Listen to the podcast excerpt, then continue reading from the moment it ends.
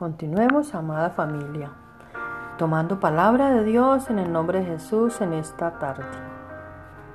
La palabra de hoy nos dice en 1 de Pedro 5:7, en nombre de Jesús, echando toda vuestra ansiedad sobre Él, porque Él tiene cuidado de vosotros.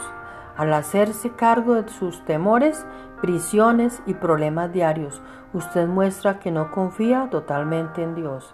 Requiere humildad algunas veces pensamos que los problemas más que los problemas por nuestro propio pecado y necedad no le interesan a Dios. Cuando volvemos al arrepentimiento, Él llevará incluso el peso de dichos problemas. El dejar que Dios se haga cargo de nuestras preocupaciones nos llama a la acción, no a la pasividad.